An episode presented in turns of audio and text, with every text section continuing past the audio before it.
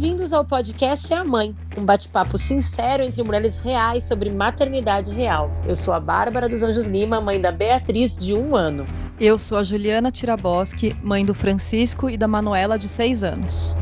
E eu sou a Camila Borowski, mãe do Vicente, de quatro anos. Siga a gente no Instagram, no arroba podcast é a mãe.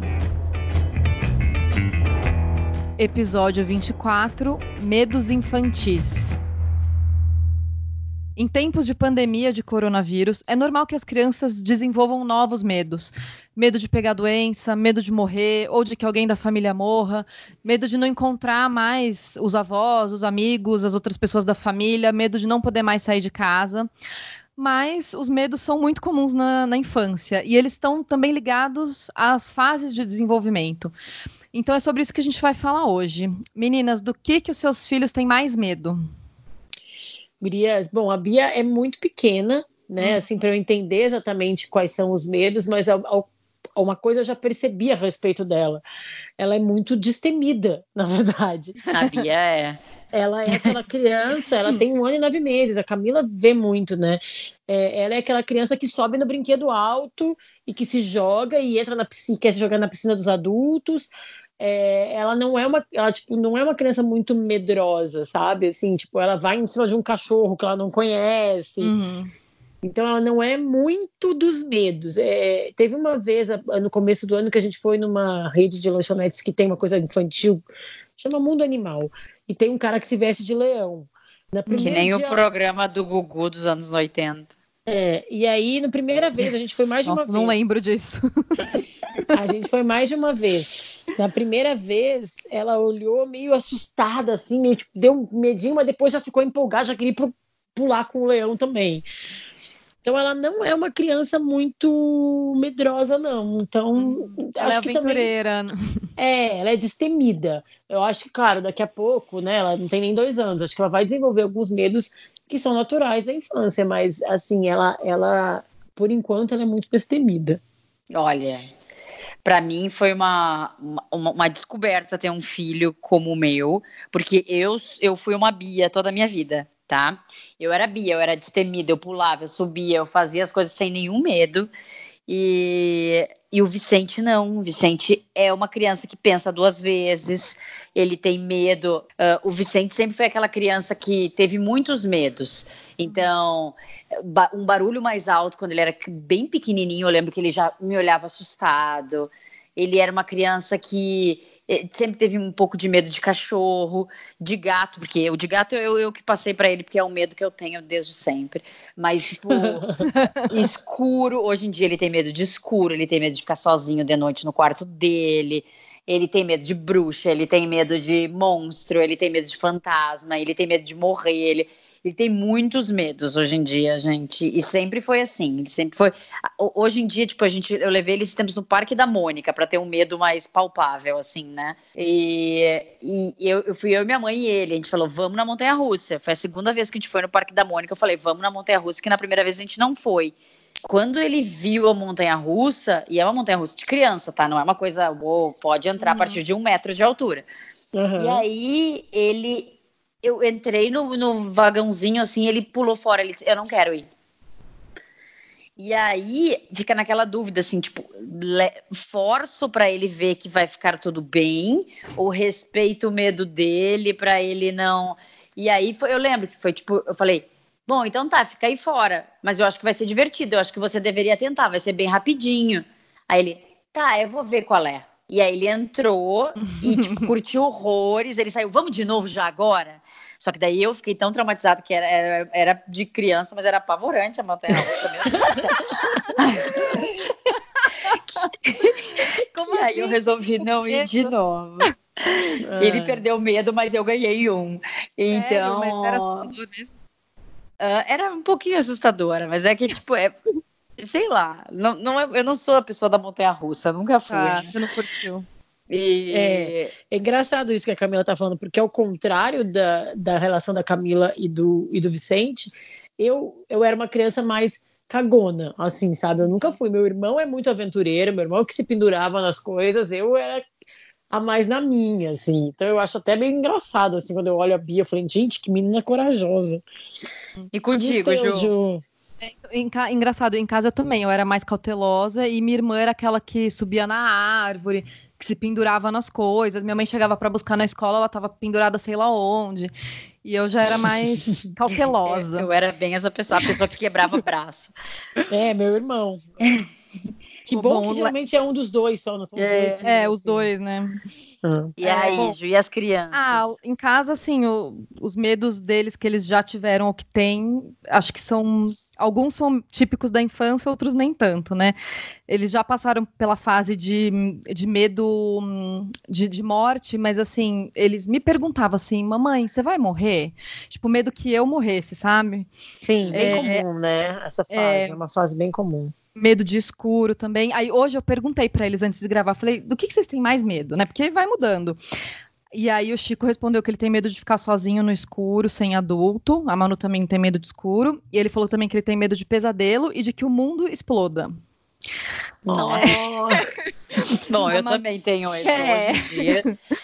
Aí a Manu, a Manu tem muito medo de cachorro, que acho que também é bem comum. E ela falou que ela tem medo de monstro, de terremoto e de tsunami. E eu acho que isso é um pouco culpa minha e do Mauro, porque eles adoram ver eles adoram ver programa assim de é, ou programa de vida selvagem ou que mostra algum lugar do mundo e tal eles adoram uhum. gostam de ficar, de ficar vendo mapas, atlas. E aí hoje a, a gente está em casa, né, esses dias e está assistindo muita TV. E eles pediram para ver, eles adoram ver Globo Repórter. A gente fica caçando os Globo Repórter da, de Madagascar, da Islândia, eles adoram. Maravilhoso. Eles, Amo. Eles para ver um do Japão. Aí a gente colocou e ficou assistindo lá, de repente eles começaram a falar do tsunami. Começou a ficar um negócio meio tenso. Então acho Ai. que esse medo do terremoto do tsunami é uma coisa que está fresco na cabeça dela, né? É. é. E hum, tem um medo muito peculiar deles, que eu não sei se é comum entre crianças, mas é, sempre que eles estão assistindo algum filme ou desenho que tem algum personagem que faz alguma coisa errada ou escondida, eles ficam se cagando de medo, assim, eles saem correndo porque eles têm medo da bronca que o personagem vai levar ou das consequências. Ontem a gente assistiu o filme do ET, é, e assim, eles ficaram com um pouco de medo do ET no começo. Eu morria de medo dele quando eu era criança. Nossa, eu morria. Eu amava, eu tinha zero Gente, medo. Posso falar? Nossa, eu medo muito. de ET, eu tenho medo até hoje, tá? É o meu medo que eu tenho até hoje. eu tinha muito Do ET medo. ou extraterrestre? Isso, não, é. De casa. É, do, não, do, do, filme. Ah, não, ah, não, eu... medo de extraterrestre em geral, eu tenho também. Eu tenho medo ah, de extraterrestre em geral, que eu acho que pode ser fruto desse filme que eu via na infância. É. Eu amava ET, eu queria ser, eu fazia de conta que eu era o ET, andava em casa nas pantufas da minha mãe. Mas eu, eu, é que eu acho que eu prefiro que não existam os ETs. É mais fácil lidar com a história de que eles não existem, né? Porque mas ontem, não... vendo, vendo o filme, eles ficaram com um pouco de medo da figura do ET, mas passou. Mas o, o Chico, por exemplo, ele ficou mais com, com mais medo da mãe do garoto descobrir o ET, porque ele, o menino, eles escondem, né, da mãe, o, o menino e os irmãos, e ele tava morrendo de medo, porque a mãe ia ficar furiosa. Então, assim, eu não oh. sei o que, que, eu, que, que eu fiz para traumatizar pois essas é, né, crianças. Eles que coisa muito medo, muito medo de bronca, assim, quando vendo alguma outra coisa, mas sei lá, eu fiz alguma coisa aí com eles, não sei. É, é, Eu, eu acho que a gente fala muito sobre isso, né? Assim, já adulto, a gente começa a entender como os medos são importantes.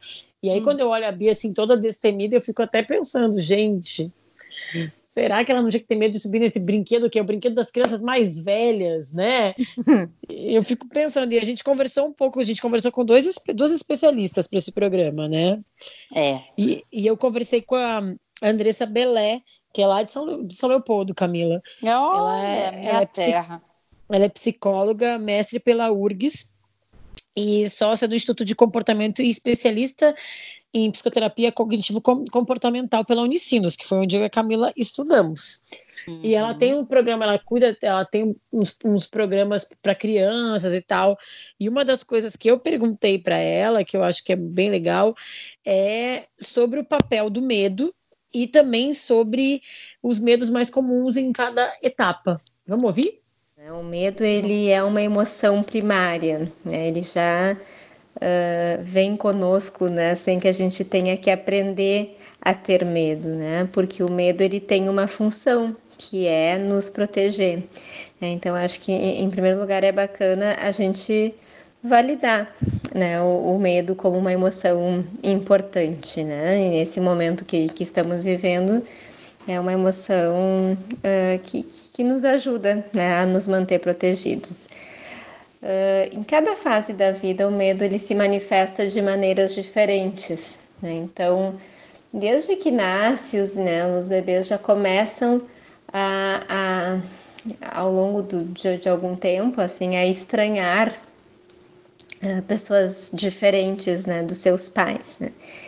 E essa questão uh, né, desse, desse estranhamento, ela é protetiva, né? Mais uma vez falando em proteção uh, da espécie, enfim, né? Então, olhando uh, para a evolução do medo, né? Depois as crianças que né, começam a se conectar mais com o mundo e com os próprios sentidos, elas passam lá pelos dois anos a a rejeitar barulhos, uh, coisas que ficam muito distantes né, da, da sua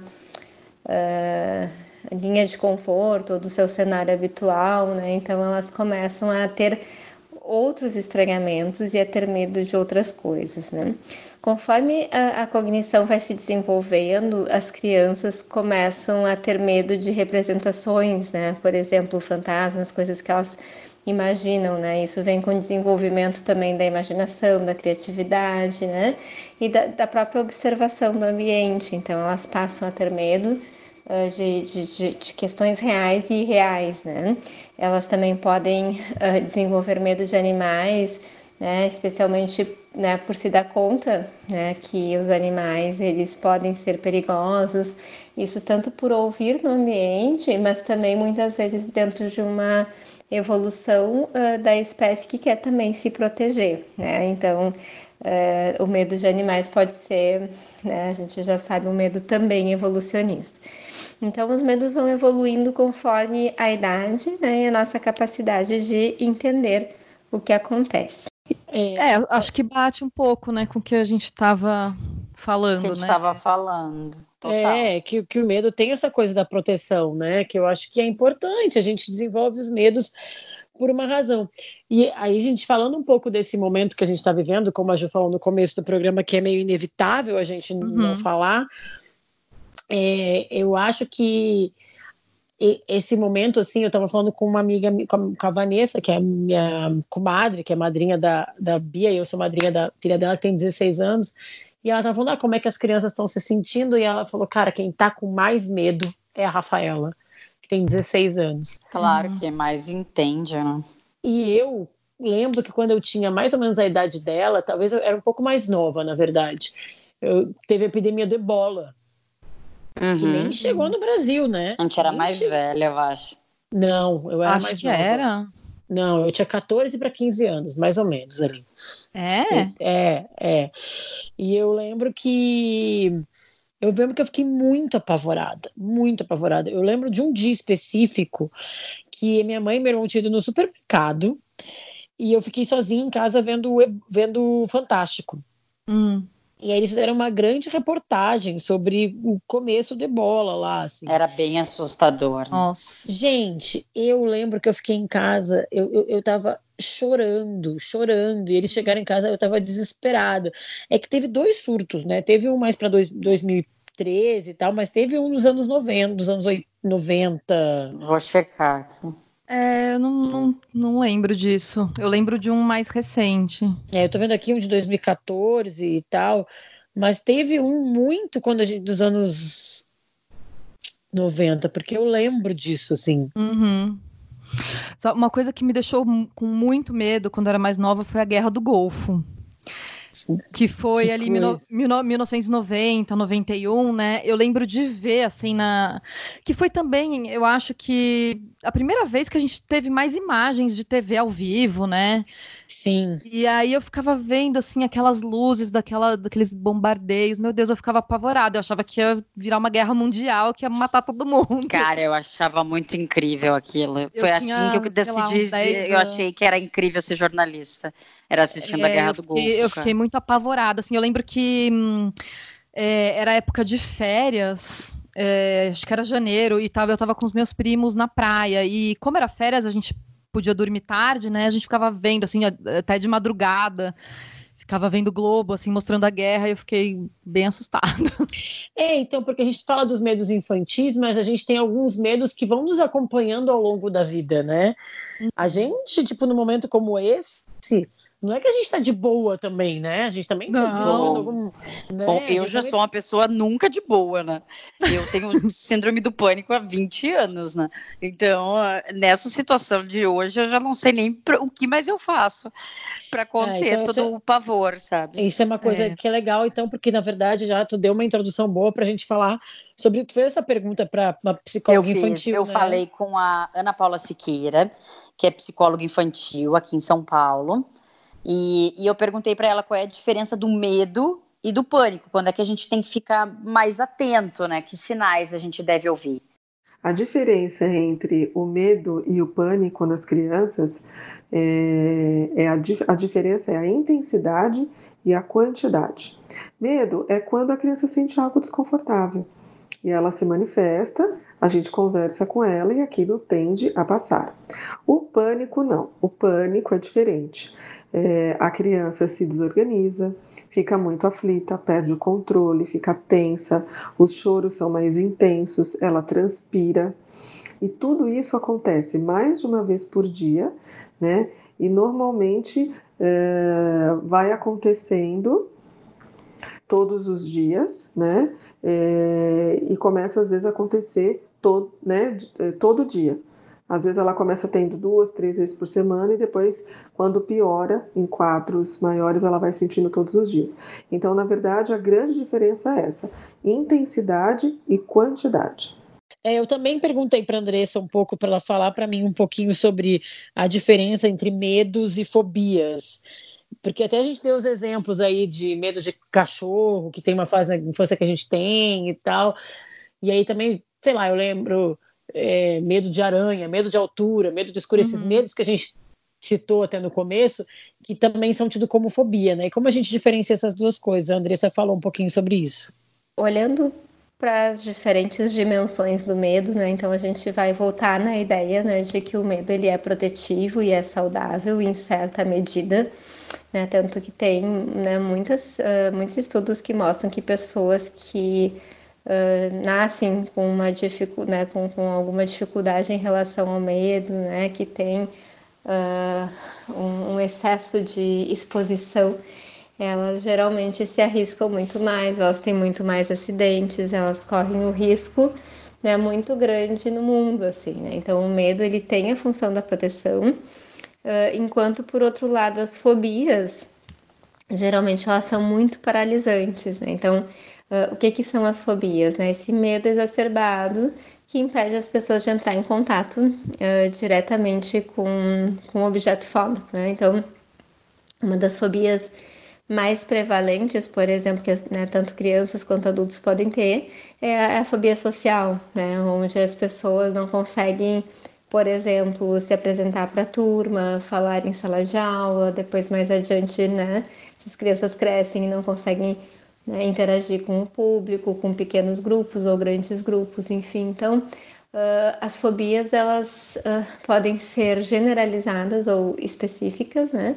a uma determinada situação ou, objeto fóbico, né? por exemplo, a fobia de cachorro, né? e, a, e a fobia ela é altamente paralisante, ela é altamente patológica no sentido daquilo que ela leva o indivíduo a deixar de fazer por conta dela, né? Então, eu já fui fóbica de cachorro enquanto criança, né? E sei como isso funciona, assim, às vezes eu atravessava uma rua, por exemplo, quando eu vi um cachorro de rua, e isso me expunha a daqui a pouco poder ser atropelada ou acontecer algo comigo, né? Então, o medo excessivo, ele não é protetivo, né? Tanto quanto o medo real. Eu acho muito interessante isso que ela fala, porque ela dá uma, um equilíbrio. Que a gente fala muito sobre isso, né? Se escuta muito, ah, o medo é bom porque protege e tal. Mas uhum. aí tem uma hora que ele vira uma chave e ele deixa de te proteger e começa a te privar. É. E eu acho que isso, em alguns momentos da vida, a gente passa por, sei lá, eu tinha uma amiga que não viajava porque tinha medo de voar de avião. Uhum. Aí, de uhum. repente, a pessoa está perdendo de viver algumas coisas. Então, aí, de repente, isso numa criança, é a criança que deixa de ir numa festinha porque tem medo, que ela falou, fobia social. Uhum. Ou uma uhum. criança que deixa de ir nos brinquedos, por exemplo, como a Camila falou da história do Vicente. Primeiro uhum. ele não ia, e depois ele adorou. Imagina se ele é. perde essa oportunidade é. de ir nesse E de se apresentar na escola, ele também já passou por isso, cara. Ai, não quero, não, não tô com vontade, não, não quero, não vou querer. Aí ele foi, amou, já tava se sentindo o máximo, foi de mágico voltou se achando para casa, sabe? Tu vê a cara da criança depois que, tipo, superou um, um medo, superou um obstáculo da vida, sabe? Uhum. É, mas é um, é um desafio muito grande para os pais e mães, assim, de até que momento tu protege e nessa é. geração, nossa geração, assim, de uma criação mais com apego e tal, mas ao mesmo tempo que a que nível tu leva para o outro lado de tipo, pô, vai ser. Não quero também que minha, meu filho, minha filha seja aquele cagão que não faz as coisas, meio assim, uhum. né? Tipo, uhum. a gente entende que é meio. É meio um duelo entre o, o estudado e, o emo, e aquela coisa assim, primeiro impacto, sabe? Vem brincar na piscina, pula na piscina, tu tá de boia, cabe, sei lá, pensei assim, sabe, uma criança que tem medo de piscina, uhum. de entrar na água. Meu sobrinho, uma época, tava com muito medo de piscina. E aí a gente tava com ele, e aí meu, meu o Marcos, meu marido, começou a falar, vem Pedro, vem. Aí ele começou, aí daqui a pouco ele meio que caiu na piscina, a gente pegou ele rápido. Aí a gente, Marcos até falou, putz, eu fiquei insistindo para a criança entrar, a criança quer, agora a criança vai ficar traumatizada real. Uhum. né? Mas é, aquele limite, né, de não forçar, mas insistir um pouco, porque você sabe que a criança vai acabar gostando daquela atividade. É, eu, eu, eu, pode não eu, gostar também, tá? Eu passei é por criança... isso, né, gurias? Eu passei por isso quando eu coloquei o Vicente na natação, né? Não sei se eu já cheguei a falar isso aqui. Não, não contou. Uh, eu coloquei ele na natação porque eu achei que estava muito na hora dele aprender a nadar. Eu tenho muito medo dele ficar entrando na piscina, né? Na minha mãe tem piscina piscina e eu ficava com medo dele afogar. E aí eu coloquei na natação, aqui perto de casa, aos sábados, e pela idade dele, ele não podia mais fazer as aulas junto com, com os pais, então ele ia ter que fazer sozinho. No primeiro dia ele foi, se soltou, tal, foi ótimo. No segundo dia, gente, era outra professora, no lugar eles faziam rodízio no final de semana, porque era plantão, tal ele chorou do início ao fim. No terceiro dia, ele já saiu chorando de casa. E eu, meu Deus, o que eu faço? Como é que eu vou levar essa história tal? E eu não sabia qual era o limite. Tipo, ele precisa fazer aula de natação para uhum. aprender, mas eu vou tirar ele porque até que nível? Aí na quarta vez ele chorou a aula inteira. Eu falei, gente, parou, não dá. Não dá mais. É. Não, eu vou parar por aqui. E aí, a Bárbara tá de prova, faz duas semanas antes de toda a quarentena e tal eu levei ele para casa da, da Bárbara pra gente tomar piscina. E a gente, gente, ele tava mergulhando, sabe? Dei, com a boia dele e tal, mas tranquilo. Ah, foi sem boia ele, até. Né? Na piscininha do tamanho dele. Não, e depois na casa da minha mãe, ele com boia se soltou, se sentiu bem e começou. Agora ele nada de boia, sabe? Uhum, e mergulha é. e tal era o tempo dele, ele não queria fazer aula de natação, eu respeitei e, e, e foi a melhor coisa, assim, mas foi é. um impasse. Não, eu acho que é legal, eu acho que é uma medida que a gente tem que ir sentindo a cada coisa. Eu acho que esses dois exemplos que tu deu são muito bons, o da montanha russa e o da, da aula de natação. É coloca, dá uma insistida, né? Tem certeza que tu não quer vir, tem certeza que tu não quer tentar, mas pô, a criança foi três vezes chorando, cara, também não é. precisa, né? Você tentou, tentou e não rolou, né? Não, depois nadar vai virar um sofrimento para criança para sempre, né? Vou traumatizar uhum, é. no nível que, sei lá, né? Vira pro outro lado, né? Vira, vira o lado oposto. Eu, eu, conversei com a Ana Paula, ela, ela deu uma explicada como é importante a gente acolher a criança nessas horas. Eu acho que é importante tocar esse áudio aí.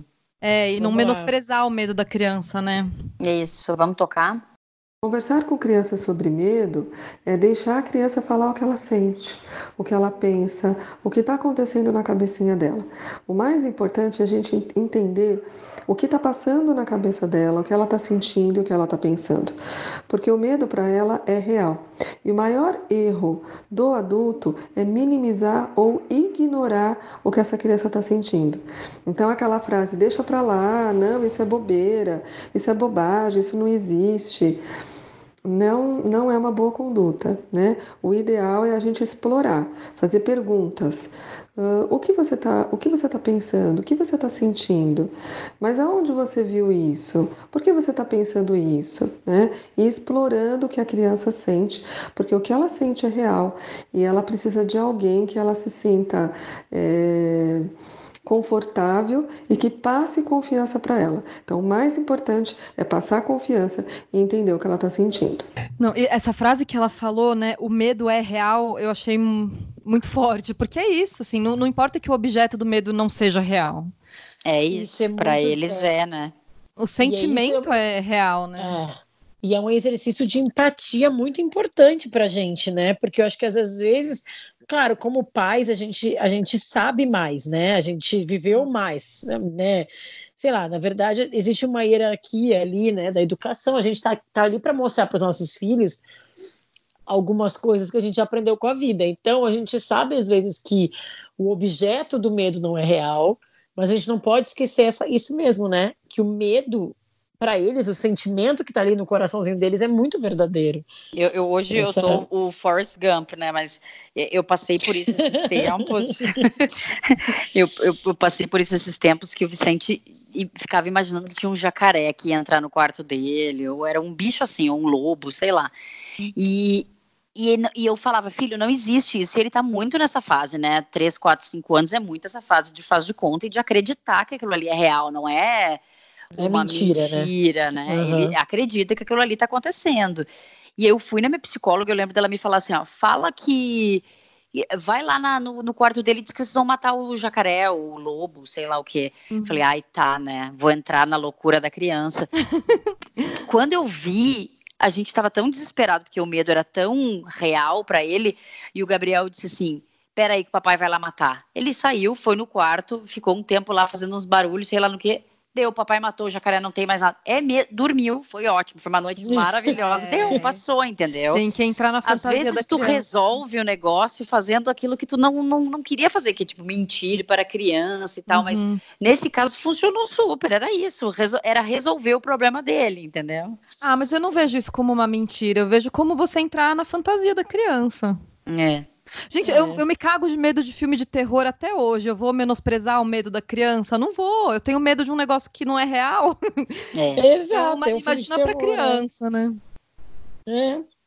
Eu acho que é isso também. É. Quando tu entende que, que é real o que ela está sentindo, e a gente também tem os nossos medos que são irracionais até hoje, é. a gente começa a tratar com mais gentileza os medos deles, né?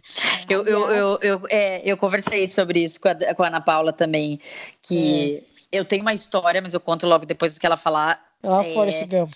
É, eu tô, tô assim hoje. E aí ela, que eu falei, tipo, eu tenho muito medo de passar os meus medos adiante pro Vicente, né? Então eu perguntei para ela como é que a gente faz, sabe, para não transferir esses nossos medos para as crianças. Vamos ouvir? Vamos. Vamos lá.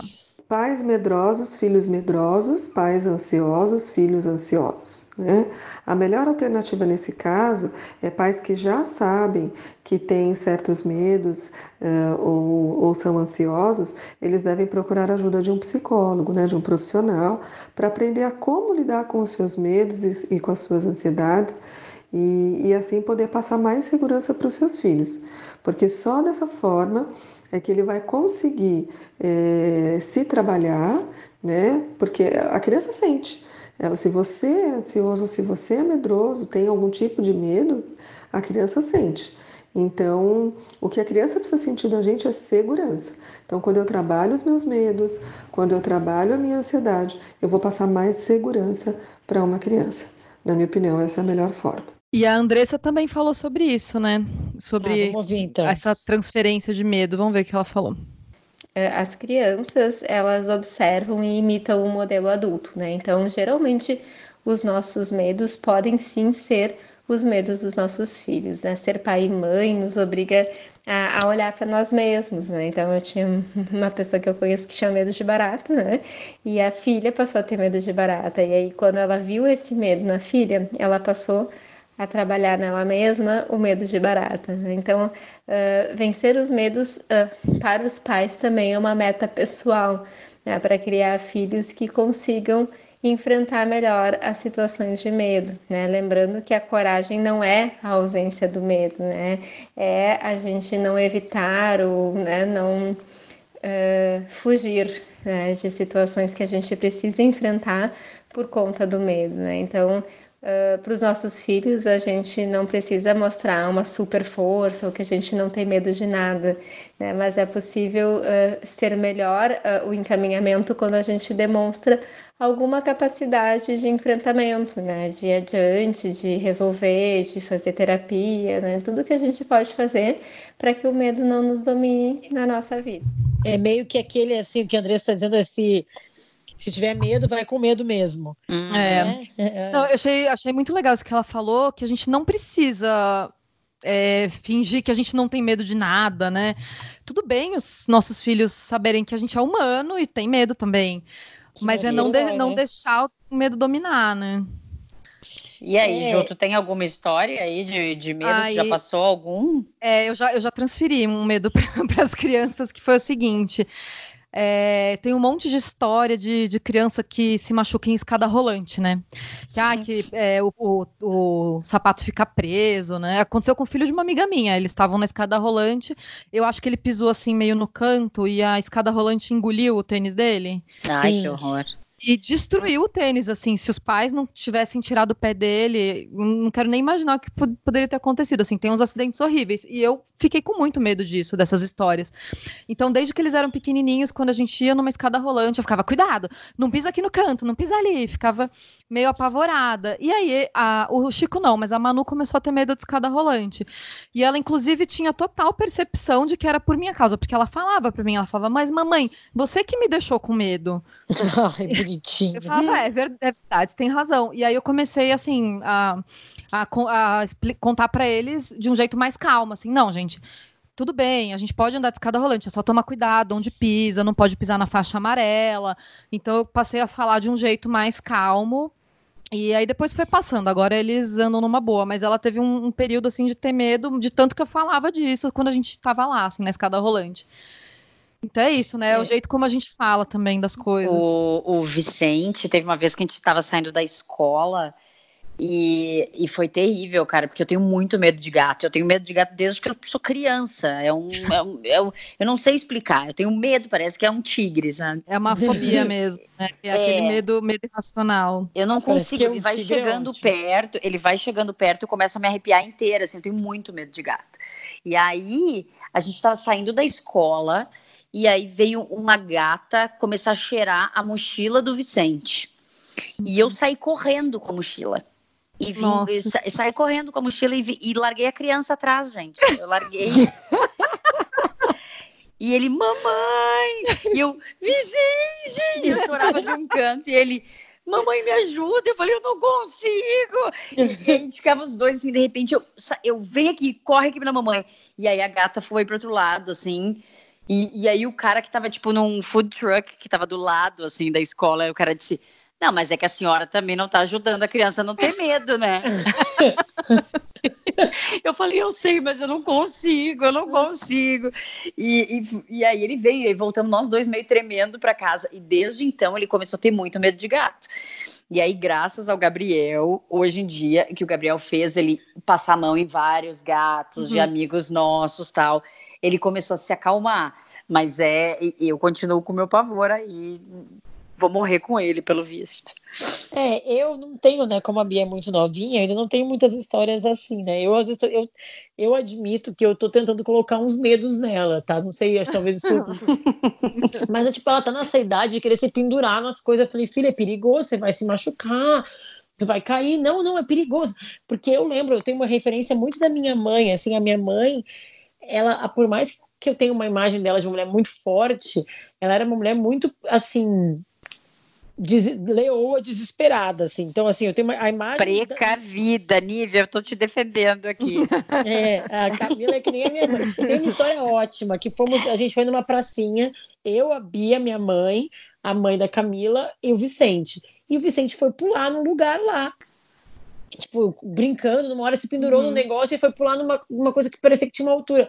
Aí eu, e a mãe da Camila, a Sônia, a gente falando, não, mas tem uma grade lá. E a Camila, vocês estão loucos! Gritando pro Vicente, tô louco, Vicente, sai daí! Aí eu, e a Sônia bem calma, mas tem uma grade, minha mãe, não tem grade, não. Foi lá, botou a mão assim para ver que não tinha uma grade, vocês estão inventando. Que tem... E eu, eu e a Bárbara, a gente sempre diz que a gente nasceu de mães trocadas, porque é, nossas mães não, são né? exatamente opostas. É, ou não, né? Faz ou não. Um cruzamento importante para sobrevivência. É. Porque eu tenho uma memória da minha mãe, da nossa infância, assim, dela na beira da praia, cuidando esse medo do mar. Minha mãe sempre teve. Minha mãe foi aprender a nadar muito mais velha.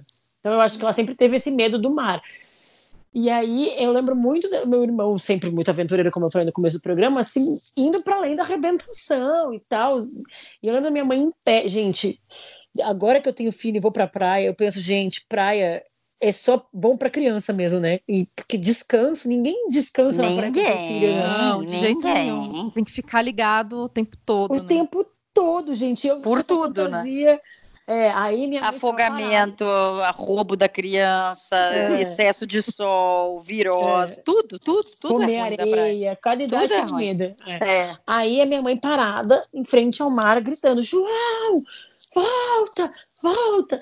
E aí eu desenvolvi esse medo, assim, que eu, eu não chego a ser cagona, eu gosto do mar, eu entro no mar e tal, mas eu sou aquela que fica assim, na cintura, sabe?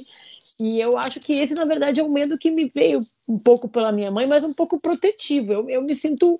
Eu gosto de ter esse respeito pelo mar, por exemplo, sabe? E, eu, e veio de um, de um pânico meio escada rolante da Ju que a minha mãe fazia comigo, sabe? Vocês têm que ter muito cuidado com o mar, porque pode não sei o quê, porque vira arrebentação, porque vem um repuxo, porque não sei o quê, porque, né? Tem Repuxo gaúcho, tá? É isso que eu ia falar. Que tem esse parênteses também, que é o mar do Rio Grande do Sul e que de Santa Catarina, muitas vezes, que também não é esse mar que é o mar do Nordeste, que tem aquela prainha calma. Nunca teve isso na minha infância, né? É, mas, é, mas mar é uma coisa que tem que estar tá atento mesmo, né? Porque em um segundo, pronto, você tomou um capote ali, né? É, porque é isso que eu também acho que às vezes tem uma divisão que a gente pode tentar fazer, que eu, eu entendo que a Camila disse na história do gato, que é um medo que ela tem, que é um medo que ela reconhece como irracional. O gato não vai matar ela. Uhum. Eu Agora, não sei, mar, não tenho certeza. o mar, o mar mata, né? é aquele, é mais aquele medo, medo de proteção mesmo, né? Cara, eu tenho é. zero medo do mar, entendeu? Eu, eu, meu não é racional mesmo. Eu, o mar, eu vou, vou até não, não dar pé, fico lá, peixona, assim, mas o, o, o gato não. Então, ai, ai. não Agora, faz muito sentido. A gente está falando dessa transferência nossa dos filhos, mas já aconteceu o contrário de vocês se sentirem com medo de alguma coisa por causa da criança, ou o contrário, porque eu estava lembrando agora, eu acho que em algumas situações eu fiquei mais corajosa por causa deles. Por exemplo, é, a, em casa, assim, a Manu ela é mais atirada, meio tipo a Bia, sabe? Não tem medo, sobe nas coisas e tal. E uma vez a gente foi viajar no ano passado para Nobres, no Mato Grosso, e a gente foi num, num lugar que tinha um rio e tinha uma tirolesa, que era uma tirolesa que caía na água. Eu, normalmente, eu não iria, sabe? Eu ia falar, deixa, deixa pra lá, ia deixar, deixar passar. E a Manu queria ir. E eu falei, bom, eu vou com ela então. E assim, o negócio era alto, sabe? Deu medo em mim. Eu falei, meu, como é que essa tampinha, cinco, cinco anos, é. tá toda corajosa aí, e eu, assim, morrendo de medo, mas eu falei, ah, eu vou, ela vai, eu vou junto. Então, assim, era uma coisa que eu não faria se eu tivesse sozinha, mas com ela eu me senti corajosa o suficiente para ir. É, é, muita gente fala sobre a gente ficar mais corajosa e ao mesmo tempo mais medrosa quando a gente é, é. mãe, né? Eu, eu senti muito essa diferença, acho que o impacto foi muito grande para mim no, meu primeiro ano da Bia, assim, nos primeiros momentos, assim, que eu comecei a desenvolver alguns medos, assim, né, tipo de ficar olhando a criança se ela tá respirando à noite, ah, sim, né? É. Então, assim, depois que, que eu virei mãe, eu, eu, tive um pouco disso, assim, de desenvolver medos que eu nem imaginava, é. né? Porque eu, eu novos com, medos eu convivi com crianças e cuidei de crianças a vida inteira, de sobrinhos, afilhados e tal. E eu não ficava olhando para ver se a criança estava respirando tanto assim. Depois, quando era minha filha, foi um peso diferente.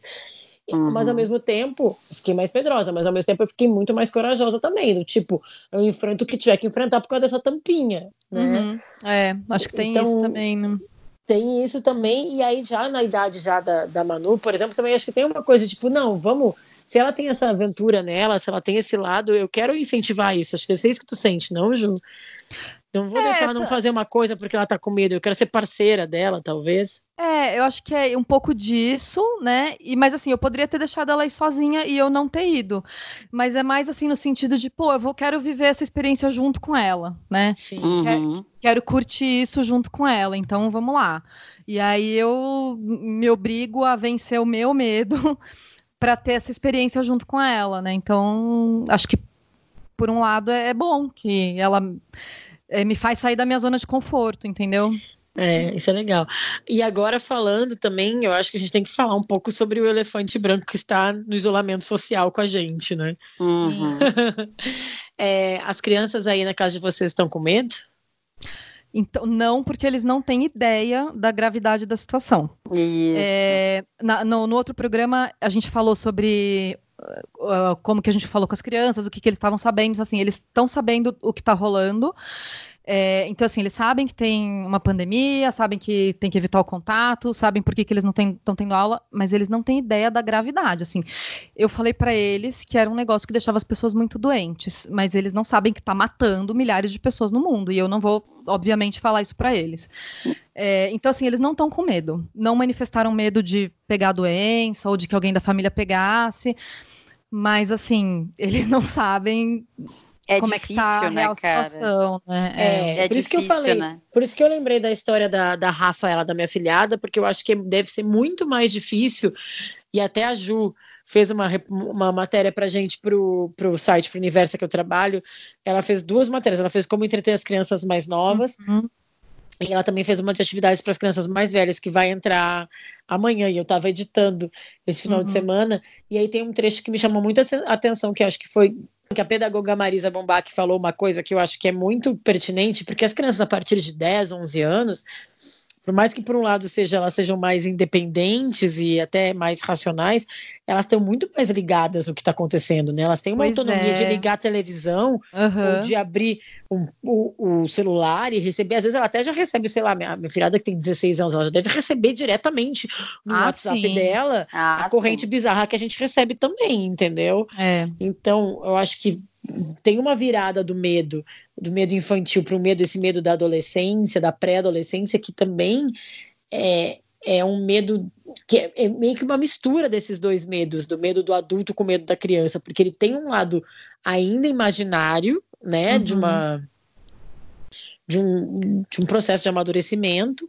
mas uhum. ainda tem o lado racional e, e de fatos e dados. Eu acho que deve ser muito difícil, assim, tá lidando muito. com isso agora, com filhos Nossa, adolescentes. Nossa, é, eu acho que para quem tem filho mais velho deve ser muito mais difícil, porque é isso, assim, eles já têm uma certa autonomia, eles sabem buscar informação, ou eles já recebem essa informação, e não, não tem como esconder a gravidade da situação, né? Não tem, cara. É. Essa semana o Vicente estava na sacada, porque a gente passa muita parte do nosso dia agora olhando para fora para ver uma vida acontecendo, né? Uhum. E ele, ele, ele chegou para mim correndo, ele, mamãe, mamãe, eu vi um bandido lá fora.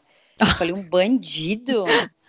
Como tu sabe que é um bandido? Ele tava com uma máscara assim fechada a cara dele. Ai, meu assim. Deus. Aí o filho não é bandido, são as pessoas se protegendo da uhum. gripe e tal. Hum, essa gripe mata, né, mamãe? Ele mesmo veio perguntar para mim. Aí eu falei, tem gente que mata assim, filho. Ele, hum. mais os velhinhos, né, tal. Eu falei, é, mais os velhinhos, tá. É. Então, tipo, ele, ele sabe, mas ele... Eu não sei até que nível ele sabe, né? Porque uhum. ele também tá nessa dúvida de morte e tudo mais. Então, ainda é um grande emaranhado, eu acho, ainda para ele, tudo isso. É, a, a, Manu fez um comentário ontem hoje que era mais ou menos tipo, ah, mas é, mata raramente ou mata pouca gente, alguma coisa assim, ah, é, é, e mudei de assunto, sabe? Porque eu não, não vou falar a verdade, assim, eu acho não que dá. É, eu acho que a gente tem que falar a verdade, mas não precisa expor tudo o que tá acontecendo, isso. né? Isso. Também. Então, assim, é. não vou falar, vou falar o quê pra ela que tem hum, é, mil pessoas morrendo por dia na Itália? Não vou. Uhum. Não, então... melhor, eu acho que tá certo, tá certo. Também, também tô, tô assim. Até a gente tá fazendo meio isso, né, gente? Vocês não acham? Eu, eu acho que a gente tá tentando, nós adultos, de maneira geral, a gente. Eu acho que a maioria, eu tô sentindo um movimento de vários amigos meus que é, ok, eu vou ver as notícias, mas eu vou tentar me blindar um pouco e não ficar. Porque ainda mais em home office, né? A gente pode ficar Nossa. o dia inteiro com a TV ligada no canal de notícias e 24 horas ouvindo falar sobre isso. Uhum. É, é eu, eu não tô me blindando, mas eu acho que isso tá me fazendo mal. Porque, eu, assim, da hora que eu vou acordar até a hora que eu vou dormir, eu tô com o celular na mão lendo notícia disso. Ah, então... eu parei, eu parei. Eu... Não, e assim, inclusive, uma coisa que eu amo fazer, que é assistir série, eu não tô conseguindo fazer, porque eu não consigo desligar, Concentrar. sabe? Tipo, eu tô vendo um negócio, aí eu paro, vou olhar o Twitter, sabe? E eu nunca fiz isso. Eu sempre consegui me desligar e falar, não, agora eu vou assistir um episódio dessa série e vou ficar só fazendo isso. É, eu Mas eu não fazer esse final de semana. Eu consegui fazer esse final de semana. Eu tava muito mal até a quinta-feira. E aí tem outra coisa, né, já que acho que tem tudo a ver com o programa, que é a gente acaba passando para eles, né? A Bia, é. mesmo, mesmo, mesmo não, não entendendo de nada, quando eu já contei que a Bia teve alguns episódios de terror noturno no ano passado, e a gente foi uhum. fazendo um exercício de, de tentar entender como, quando é que acontecia, e era nos momentos em que eu estava muito estressada com o trabalho, ou o Marco estava muito estressado, e a gente, sem querer, involuntariamente, achando, achando até que a gente está escondendo, a gente passa para eles, né? Uhum. Sim. É. E a Andressa falou sobre isso, né? Sobre como lidar com o medo nessa situação específica que a gente está vivendo da pandemia, né? Vamos ouvir o que ela falou. Bem, nesse momento muito difícil que estamos vivendo, um momento histórico e que jamais uh, vivenciamos, né? Então é, é, muito difícil encontrar, inclusive, parâmetros né, de como agir, de condutas melhores, né? Mas o que eu posso falar do medo nessa relação com o momento atual é a importância dele, a importância dele na nossa proteção, né? Para que a gente não saia de casa ou evite sair uh, tome os cuidados necessários. Então, é muito importante que os adultos que conduzem essa situação experimentem e vivenciem o medo, né? E com as crianças, né, poder trabalhar na linguagem que elas entendem, né? O que, que, o que está acontecendo, né? Porque muitas vezes uh, o não conversar com as crianças sobre o que acontece, né, cria ou gera uma angústia muito maior, né? Então, uh, alertar as crianças sobre os cuidados, sobre o que deve, né, enfim, ser feito e também assim dar uma modulada, né, conforme obviamente a idade de cada criança, né, no quanto é, é grave, no quanto é, é necessário, né, que elas também ajudem e se empenhem e façam a parte delas. Uh, claro que uh, ao longo do tempo a gente não sabe que efeitos psicológicos isso pode gerar, em nossas crianças, em nós mesmos, né? Então, sempre o que, que eu recomendo? Né? Utilizar uma linguagem infantil, né? Uh, suavizar a informação que vai para a criança, né? Claro, não a ponto de ela entender que não é nada, mas poder abrandar, né? Abrandar e, e, e fazer com que dentro do universo dela ela consiga entender, assimilar e uh, não ligar ao modo de pânico, né? Inclusive que né, é, o medo e pânico são coisas diferentes, porque o pânico, enfim, paralisa. É, mas é isso que eu tô tentando fazer, não entrar no modo pânico, porque tá quase lá. é, e eu acho importante também, por outro lado, isso que, ela, que a Andressa falou, que eu gostei muito, é também não ignorar o fato, né? É, é porque de alguma como, né? maneira né? esse assunto não assim que pode tipo, tem pais e mães que querem talvez criar um mundo cor de rosa mas uhum. de alguma maneira aquilo vai chegar nela em algum momento que tu vai estar tá vendo televisão e a criança vai passar pela sala.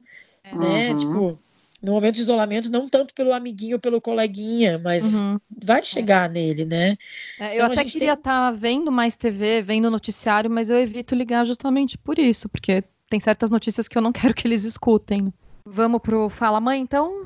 Vamos, Vamos lá. Fala, mãe! E a gente perguntou para os nossos ouvintes, então, quais são os medos dos filhos delas e como elas lidam com eles. Oi, pessoal.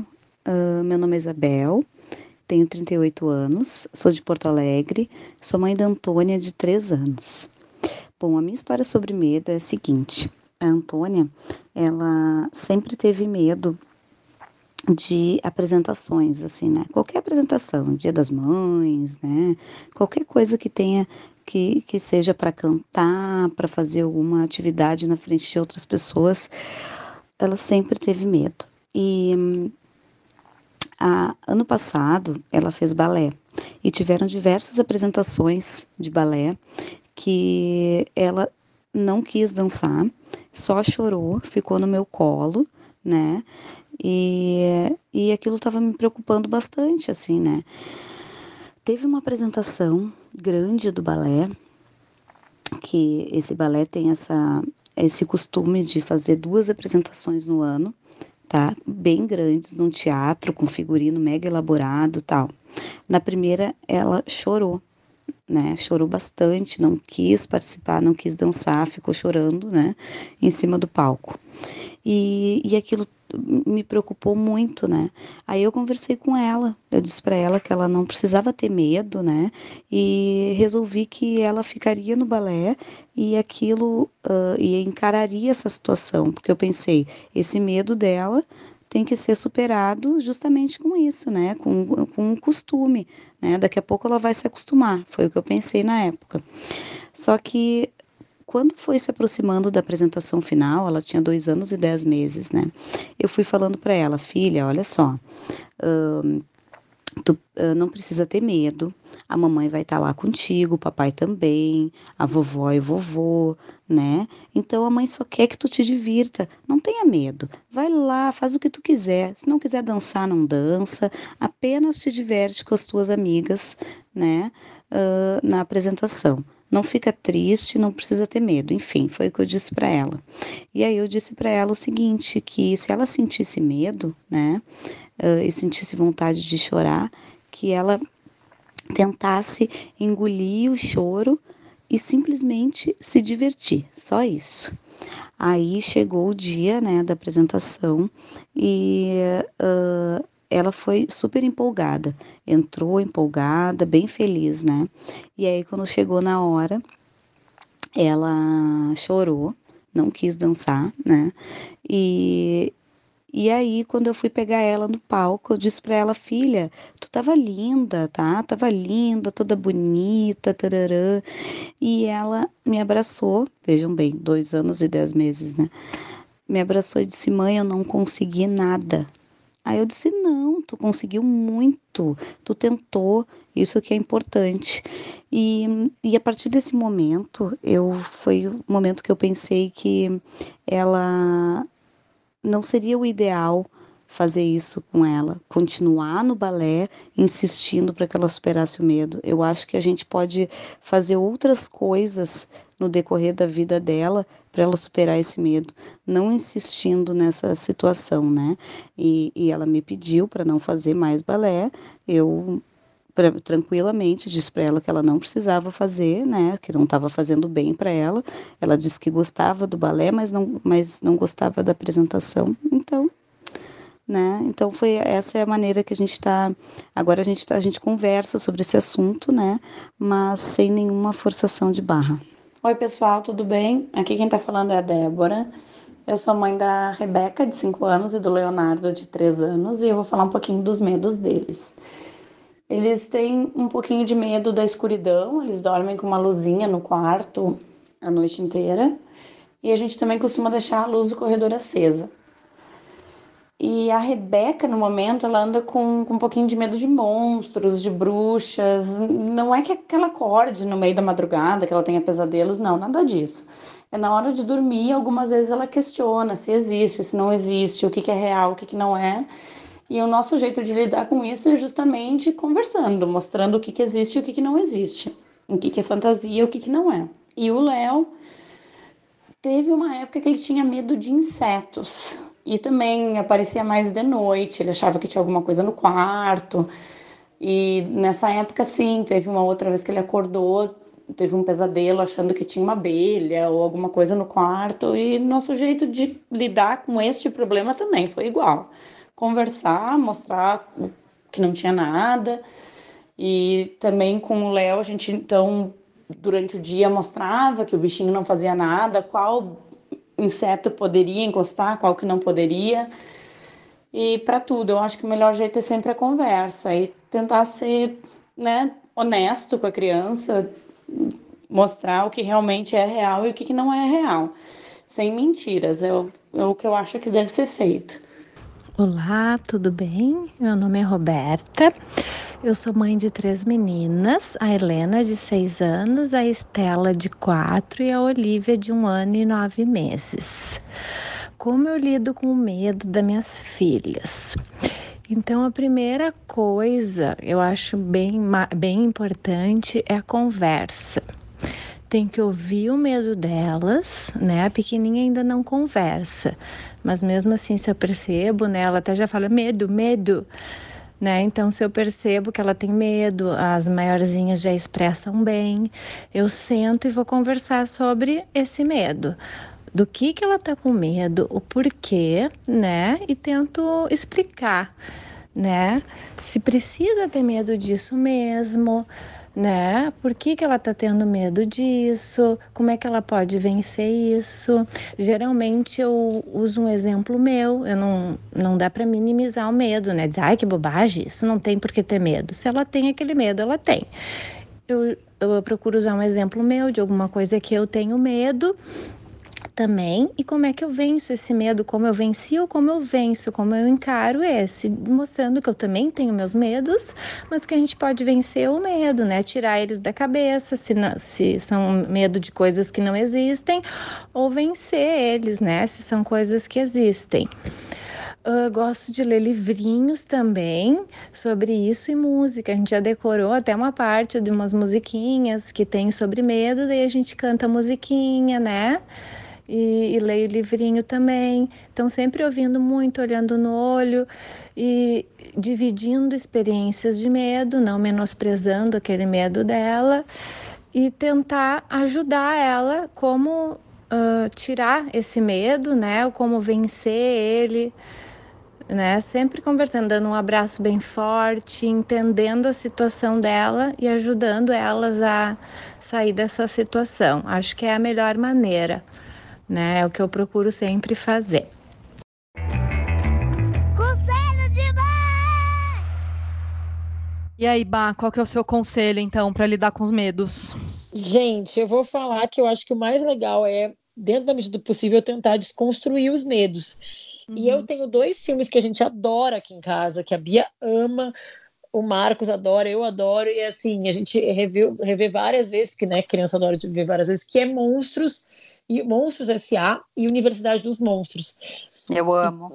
É, são dois filmes super legais da Pixar que desconstroem essa história que, na verdade, para quem não viu ainda, no Monstros S.A., os monstros que tão, moram no armário das crianças têm medo das crianças, eles, só que eles ganham a vida e a energia da cidade deles, do mundo dos monstros, através dos gritos das crianças. Então, eles têm que fazer isso, eles têm que enfrentar os medos que eles têm das crianças para conseguir ter energia na, na, no mundo deles. Ah, é demais esse filme, é muito bom. E é muito fofo, porque aí a gente, aí, enfim, aí um dos monstros acaba se envolvendo, criando uma relação afetiva com uma das crianças, que é a Bu, que é uma gracinha. E aí eu acho que o que é mais legal, e aí depois tem a continuação, que eu acho que eu gosto ainda mais, que é a da Universidade dos Monstros, que é eles na escola, lidando também com os seus medos e as suas superações. Os dois têm lições muito legais, né? Mas o primeiro que fala diretamente dos medos infantis, eu acho que ele tem, traz essa coisa muito legal que a gente falou ao longo do programa, que é sobre diálogo, é uhum. conversar. Qual é a origem do teu medo? Será que a pessoa também não está com medo do outro lado? Será que a gente ligando a luz, abrindo a porta do armário, o que, que a gente vai encontrar? O, o, meu conselho é muito parecido, viu? Eu já vou engatar, então, tá? Então vai, vai, vai fundo. É, é, um livro que, inclusive, veio naquele pacote do Leia para uma Criança, do Itaú, que uhum. se chama Papai, que é do Philip Corentin acho que fala assim, que é um livro de, e ele começa contando a história de um monstrinho que está na cama e chama o pai dele e diz: "Papai, tem um monstro na minha cama". E aí ele começa a, a contar e aí eles os, os monstros levam o, o monstrinho e na verdade o monstro da cama é uma criança, né?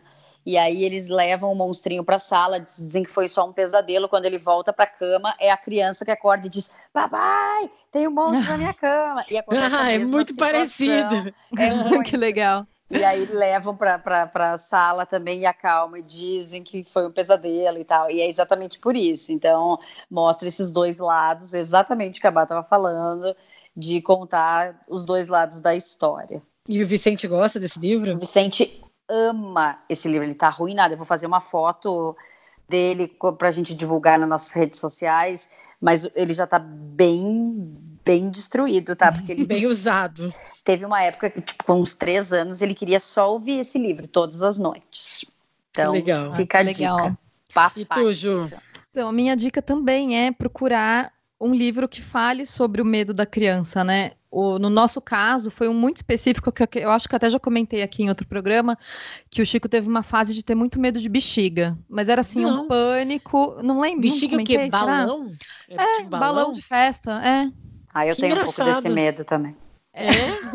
Uhum. E assim, eu, eu não lembro de Me nenhum empresta fato. o livro.